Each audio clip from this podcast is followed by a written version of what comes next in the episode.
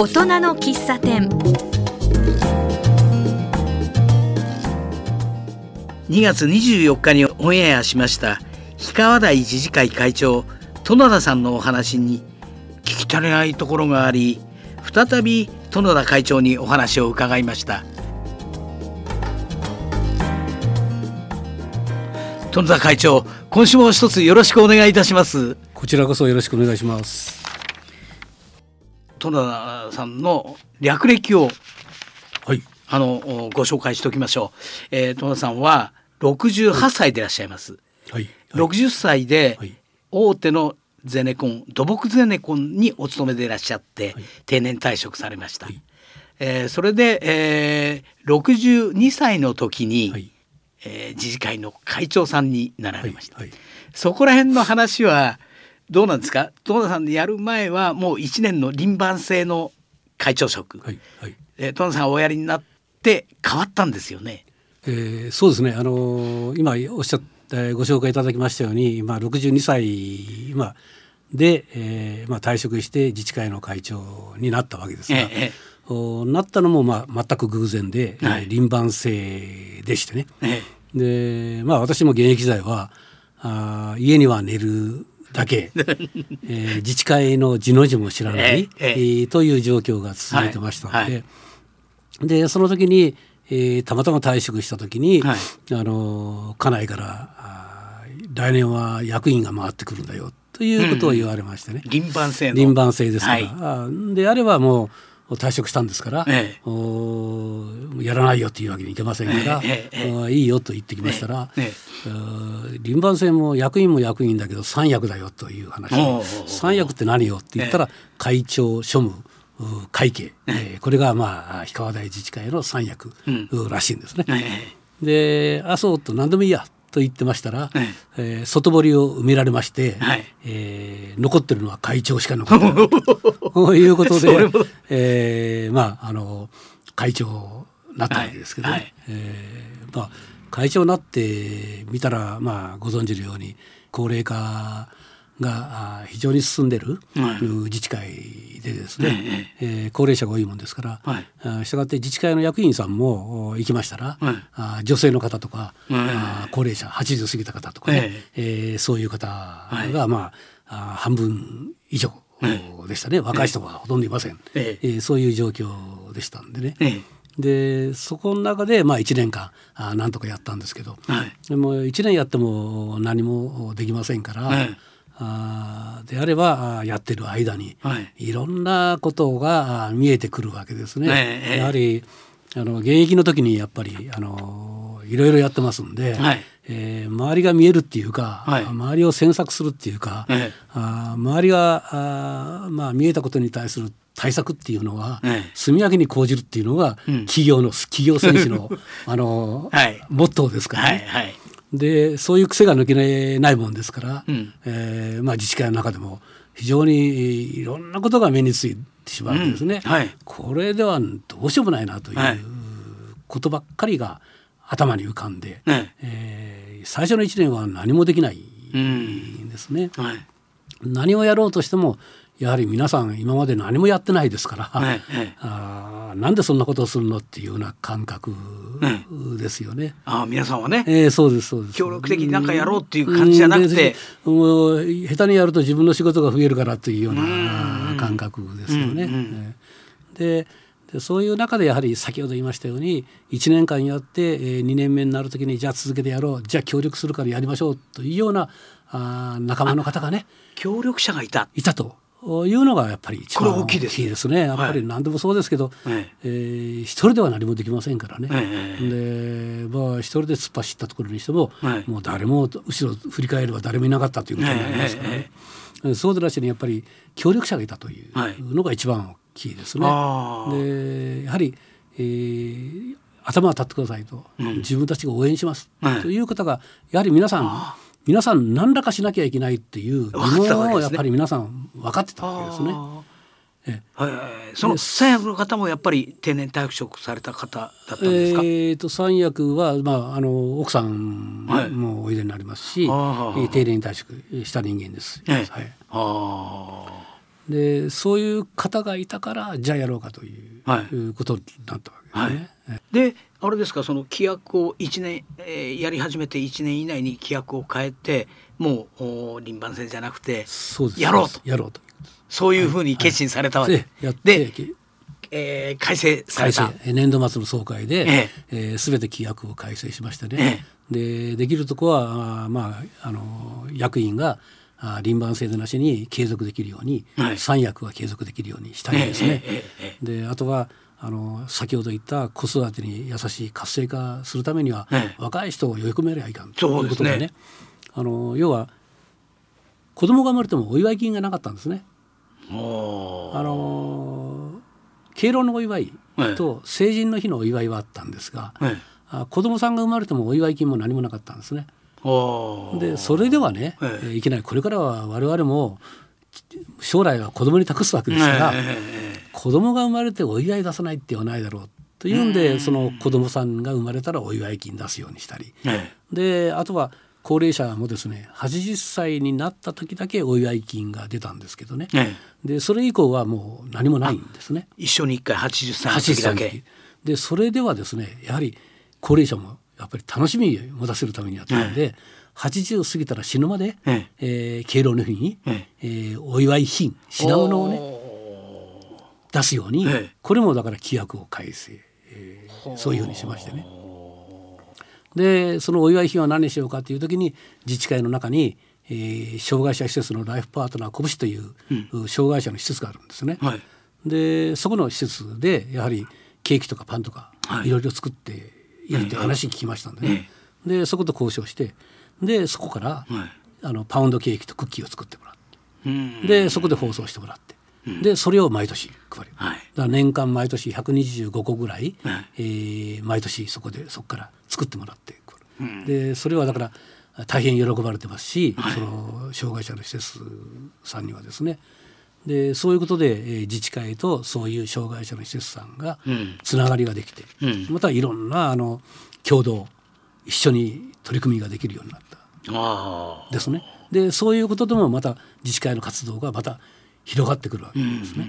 でしたがって、えーその障害者施設さんで作ってるケーキとかクッキーを持って、障害者の方がね、ん。自治会の会館に来て、はい。コーヒーを入れてくれると。そういうことも今やってもらってるんですね。でそこに自治会のこあの高齢者の方が、はい。えーゆ誘い合っていって、うん。コーヒーを飲んで喋ってくると。うん。ああいうこともですね今やってますしね。あのちょっと話が戻っちゃうかもしれませんけれども、その1年間やって一番その戸田さんが変わった。要するに最初その会長職を受けた時って1年だ1年だけだったらやってやろうじゃないのっていう気持ちだったと思うんですけど、その気持ちが変わった一番の原因って何ですか？一番の原因はですね要は自分の居場所を作る。ほほということですーね。ほあの会社に勤めてる時は、うんうん。会社の中に周りに仲間がいるわけですね、はいはい。会社の中にもいるし外にもいはい。ろいろいるわけですね。はいはい。もう話にも遊びにも、うん。お麻雀でもゴルフでも困らないわけですね。ねええ。相手に。ええ。それが会社を離れて自分の家に入ってしまって朝起きて外に出た時に、うん。誰もいないわけですね。はいはいあのー今清原があの薬物ではい。いろいろ大騒ぎになってますけど、えええ彼がやはり野球をやめた時に空虚感に浸って何も何もなくなった。寂しかった。寂しかったといううん。ことを今あの嘘か本当か分かりませんけど、ええ。今盛んにね、ええ。ニュースで出てますけど、えええまあ同じようなもんじゃないですかねやっぱり。あの会社に行けばやっぱり周りにいっぱいいて、はいえーまあ、下からはちやほやされたり、はい。はい。周り外へ行けばいろいろ友達がいる、え中に帰って、えー地元に入ってしまえばですえね家内は友達がいっぱいいるかもしれませんけど、ん。私の友達は誰もいないんですね。そうなんですよね。そうなんですよ。でそういう状況がやはり続いてたんですね。はい。でやっぱりや自分の居場所っていうのはやっぱりね、やっぱり自分が住んでるところに作らないと、うん。これからやっぱり、えーまあ平均寿命が何本になるか分かりませんけど、うん何歳まで元気でいるか分かりませんけどね、とりあえず自分の居場所っていうのを周りに朝起きて楽しくないとはい。やはり人生つまらないそうですよね。朝起きて挨拶できる相手がいるので、そうなんですよね。ね、大切なことなんですよね。それを作るにはえやはり変えるしかないわけですね。うん。はい。で変えるしかないというところで、えー変える手法っていうのがまた現役時代の手法を引っ張り出すわけですよね。だから、トドさんは、あの、エンジニアでいらっしゃいますよね。そうはいはいはい。そうすると昔は、例のあの QC のサークルだとか、はいはいはいはいああいうえ手法を取り入れておやりになってた。そうですね昔あの会社であのよく記載られたのがあのフィッシュボーンと言いますけど、はい。特製要因図、はい。魚の骨ですよね。骨骨ですね。えー魚の身をええ全部食べてしまって、残ったら骨だけにね、はいはい。骨だけに人とかあの物はい。金、えー資源、はい。そういうものを入れてそれを解決するにはどうすればいいだろうかと、えええいろんな問題点を出して、はい。えーそれからどんどんね解決策、んはい。目目標まで持っていくという手法ですよね。まあ。それってあれですか？皆さん理解できておやりになってらっしゃるんですか？いやいやいやそれ皆さんあのご存知ないです。あそういうことですか、ええご存知ないです。うんだけどあの今問題はあの一緒にやりましょうというう人たちと一緒にね、ええ。今この自治会の中で何が問題なんでしょうかと。うん。いうような問題点をいっぱい出してみましょうやって言ったら、えー出てくるわけですねいっぱあい。もう坂が多いとかねはい年寄りが多いとかね、ええ。えーそういう問題がいっぱいで子供が少ないとかね、出てくるわけですよ、はい。そういう問題をお全て、えー出しましょうということで出してきて、ええ。じゃあ一つずつ、ええ。じゃあそれを解決するには何をやればいいでしょうかと。要するに比重の多い順からえそうです。ええ。そうですよね。本日は氷川台自治会の殿田会長にお話を伺っております。え要するにあの例の QC の、はい。あのーサークルを回してるわけですね。PDCA の、ええはい。まさしく今 PDCA それを回してるんですね。ああの全てやっぱりあの自治会のイベント活動をしてもですね、あの活動した後にははい。反省会やるんですね。よく皆さんに言われるんですよ。ええ。これだけ人が集まってやってるのに、ええ。まだ反省会やるの？なんかこの前ブログ見たら、あのなんかイベントの後に反省会が3時間もはいはいはい。かかってたってええ。なんか書かれてましたけど。はい、あれはですね、まあ、皆さんも意見がいろいろ出るんですねやっぱり。年齢層がいろんな方がいますんでやっぱり年齢層の参加者の幅が広いもんですから。はい。で、えー若い人からの意見と上の方の人の意見っていうのはい。ろいろ違うわけですね。えで我々の意見と今現役の30そこそこの人の感覚っていうのはやっぱりええ全然違いますから。ああはいでそういう若い人の意見も出てくるようになったっていうのがまた氷川台のええ素晴らしいところなんですね。あの今若い人の意見っていうふうにおっしゃいましたけど、言ってみればかなりあの高齢化率が高い中で若い人たちがかなり入ってきてらっしゃるんですか？入ってきてるんです。はいはい。あそう今はあの自治会の役員さんもものすごく若いです。はあ、はい。あのこうじ人口のこうあれ割合がなんか変わってきてますか、え変わってきてます。あのあ若い人が流入されてます。若い人がですね増えてきまして、ええー平成22年からまあ先ほど言いましたように実態調査始めて、はい。37%の高齢化率がですね、はい。えー今年はあ昨年末は34%を切りました。下がってる。下がってるんですね。はあ。でお年寄りははい。80歳以上の数は減らないです、というのはあー今ね、ええ。年寄りがはい。どんどんどんどん年取っています、ええ減らないんですけど、はい。125人前後っていうのはずっとこう45年ずっと同じような人数なんですけど、ええ。若い人があ増えてきてるんですね。はあで特に顕著なのがですね中学生以下の子供が、えー、23年平成23年に、えー、70名だったんですね。ええ。それがあ昨年は106名36名。ずいぶん増えてます。だからあの会館の隣にあります小山田遊園っていう公園があるんですけど、あそこもお昔は草ぼうぼうであねまずう自治会で、えー夏のお夏休みに入ったすぐの日曜日に一斉清掃っていうのを始めたんですけどええね、でそれが早朝清掃なんです。朝7時に集まってみんなで掃除しましょうと。いうこと。ででその時集まって掃除する箇所ははい。公園の草取りだったんですねそこの。それだけ草ぼうぼうだったんですよね。はい。でそれが今はですねもう草がほとんどないぐらい、えー、綺麗になってですね。でそれはやっぱり子供が集まるようになってきた。そこに。で、えーそこで今あの毎朝ラジオ体操やってますんで6時半から NHK に合わせてですね、えー年中やってますんで毎朝。で来た方が、はい。あ毎朝滝ぼうきで吐いたりね、えー自主的にやっていただいてますんで従って非常に綺麗な公園にえーなってきたというこあとで子供も集まるようになってきたと。その若い人が入ってきてるってどういうことなんですか？あのこれ自分で確かめたわけではないんですがあの皆さんに聞いた話なんですけど、はい。うん例えばあの高齢者はい。あお医者さんに行きます通ってきますよね。はいはい。お医者さんに行くと待合室でやはり、えー社交の場ですね高齢者の、はい。はい接骨院とか、はいはい。いろいろ行くと駅の方近くの方に行って年寄りが集まっていっぱいありますからね。えー年寄りが集まっていろんな話をして、うん。えー待つ間にしてますよね。うん。でそこでやはり、えー皆さん自分が住んでるところの話するらしいですね。うん。で私のとこはこうだよとか氷川台はこうなんだこういうもう祭りもやってこうなんだよとかね。皆さん自信を持っちゃってるそれとかですね。あとはデイサービス今昔は今でもそうですけど朝夕はあの介護車両のラッシュですから、はいでデイサービスへお年寄り通われますよね。でこれはあの直接デイサービスに通われてるお年寄りの方から言われたんですけど会長さん今度の回覧とか自治会だよりって新聞発行してるんですけどね、まあ、何を書いてくれるの？というふうに言うんですね。あでなんでって言ったらね私はそれを見て、えーデイサービスとかそういうところへ行って皆さんに自慢するんだっていうわけです。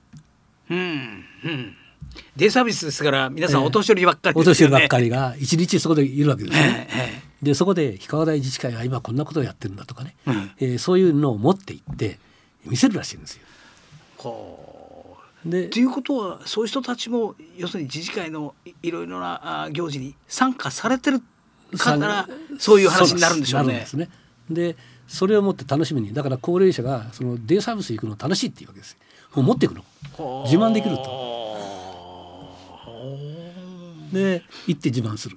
はいでそういうのがあるんです。はいであとは学校行ってうん父兄会でうんやはり父兄の方がうんいろいろやっぱりあの氷川台はそのワンワンパトロールとか防犯ウォーキングとかで子どもさん対象のイベントとかはいあ例えば空き地とかはい空き家とかあそういうものもお利用してですね、はいえー無料で借りて、はい。えー氷川台自治会の農園をやってますんでね。そうおっしゃってましたね。はい。でその農園で、えー、じゃがいも掘りとか、はい。さつまいも掘りとか、え自治会の子どもさんにえーやらしてますんで,、えでそうするとそういうことをまた学校に行ったりして「いや俺うちはこうやったんだよ自治会でこんなんやってんだこういうのあるの」とかね、餅つきやったよとか、ええそうめん流してそうめん食べたよとかね、えええーそういう話をするわけですね。あそういうことをはい。若い人が聞いて、これは住みよい町なんだというふうに感じて入ってくる人がいっぱいいる。いるんですね。はあ。のー中には面白いですね。私もちょこちょこあの辺に公園にいますと公園に遊びに来た子供を連れて遊びに来たお母さんがあー自分は氷川台自治会じゃないと。あ、うん。でよそなんだけど、うん。氷川台だから氷川台自治会と思ったんだけど違ったと。うん。でそんなの分かってればこの氷川台自治会ここの中に家を買ったのにというふうにおっしゃる方が私に言われた方もおいでになりましたけどえで、えーその方には「いやそれはもうもうね今更買い替えるわけにいかないんでしょうからもう仕方がないんだからもう氷川台巡回員で認めますからあの餅つき大会今度やりますからね来てくださいよ」とうん。いうお話ししましたらね、はい。お見えになりました。ああええええでもあのああいったところでその皆さんが集まる場所がある、え例のあの聖イグ入りいやあのグレゴリオグレゴリオ。ですね。はい、の、はい、あの場所も結構有効に機能してますそうです。あの有効どころではないですね。あのややはり今何が一番大事かというと自分たちだけで物事をやろうと思わないでなるべく自分たちが持ってる資源っていうのは限られてるわけですから、うんうん。周りにある資源はい。をいかに有効に使うか、はい。はい。例えばあ人にいかに手伝ってもらうかとかね、はいはい。えーそういうことだと思うんですよね。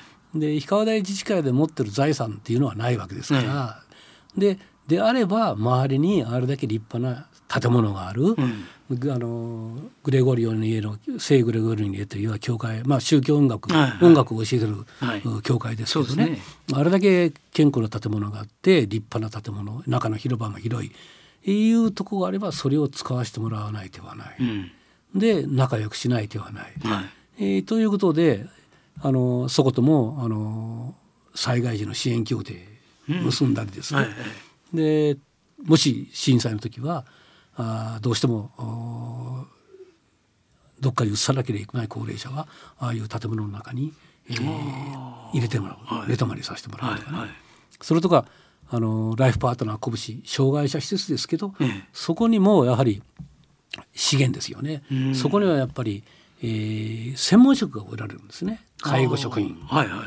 これはもう素晴らしいですよね。介護職員の方が20名ぐらいおいでになるわけですから、昼間はね。はでその代わり夜間は手薄になるわけですね、あのお家に帰られますから、ええ。宿直の宿直の方がおいでになって、そうするとやっぱりそこで協定を結ぶと夜間に災害には自治会が助けに行くお手伝いする。その代わり日中の災害の時は氷川台の年寄りを、そこの介護の専門職の方が助けてください。あ。ということでもういろんなとこで、はい。あの助け合えるわけですよね。はお互いの長所短所を補え。ええ合えるんですね。はで氷川台は日中は、はい。若い人は勤めにいますから、はい年寄りばっかり残ってるわけですね。そうすると、うんそこの若い職員さん、はい。専門職の方がえものすごい有効なわけですよね。ははでその代わり夜はみんな家に帰ってきますから、え夜は人材が豊富なえわけです。夜の災害にはいくらでも駆けつけますよとう。いう。ん。そういうねそういうことですか。ええええ。あの要はあの周りの資源とええ。共同一緒にやるというね。はいことがやはりあの氷川台自治会がいろんなことができるうん。一つの材料原点ですね。え今後戸田会長のこんなことをもっとやるんだとか今後の夢もしくはこんなことをやるよぞというような、えー構想ございますか？ええーとですねもう6年もやってますんでいろいろやりすぎてますからね。これから、えーまた新しいことをねどんどんやるっていうのはあー、ちょっと難しいかなとはい。うふうには思うんですね。はい。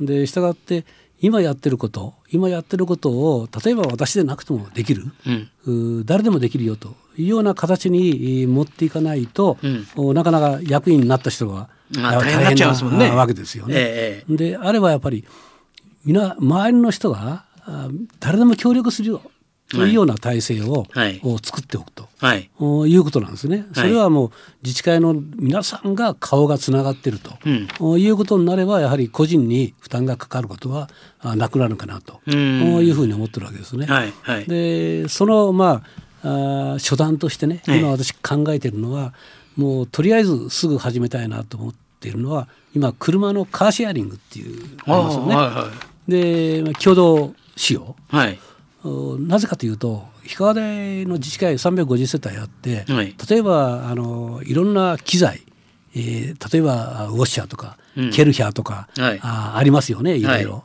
でそれを5万6万も出しても1年に1回か2回しか使わないのが、はい。皆さん倉庫に眠ってるわけですね。でそういうものを自治会に提供していただいてね、うん。でそれをお自治会で保有して、うん。えー貸し出すと、うん。おワンコインでもいいです。100円でも200円でもね、はい。でそういうことをね、えーやりたいわけですそうすると、皆さん自分個人で持たなくても、うん。自治会に行けば物があるよと借りてくればいいよとうん。いう形になるわけですね。うん。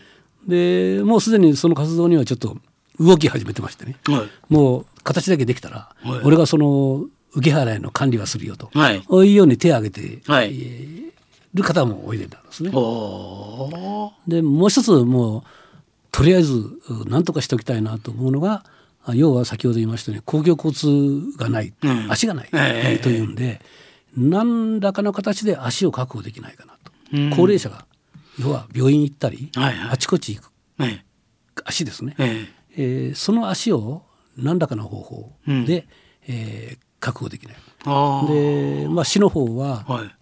まあ、コミュニティや公共交通は金がないからできないとか、もうほとんどボツになったようですんでね、ええ、であればやはり自治会でね、うん、何らかの方法はないかなというのをこれを模索してます、はい、これだけはなんとかしたいなと。そうですね。もしその時は協力するよという方はもう3人ぐらいね、ええ。ー、例えば運転手とかね、えするよという方はもうすでに3人ぐらい、ね、もう確保できてますから。はいはい。あとはどういう手段どういう方法でもってやるかという、ことですね。でそのためにはさっき言いましたように、えー、外部の資源使うとかね、えー、そういうこともいろいろ検討を始めてます。はい、であとはもうとにかくなった役員に負担にならないように、うん、ということをモットーにするということ、はい、でしたがって今も始めてるのがいろんなイベントをやってますけどそれぞれ役員さんが違うんですね。いろんな方が役員になってるんですよ、はい。はい、だから自治会に携わってる方の人数が多いんです。だからあれだけの人間が集まる。ということですね、はい、で割とこう変わっていく、はい、来る人も毎年違う人が来る、はい、はあ、えー、本日は強力なリーダーシップによって地域住民の参加意識を高め安心安全な暮らしやすいまちづくりをに奮闘している東久留米市氷川台自治会の殿田会長にお話をお伺いしました。殿田会長本当に長いことありがとうございました。またよろしくお願いします。次回は一体どんなお客様をお迎えしてどんなお店を訪問するのでしょうか。皆さんもぜひお話を聞きにお越しください。お待ちしています。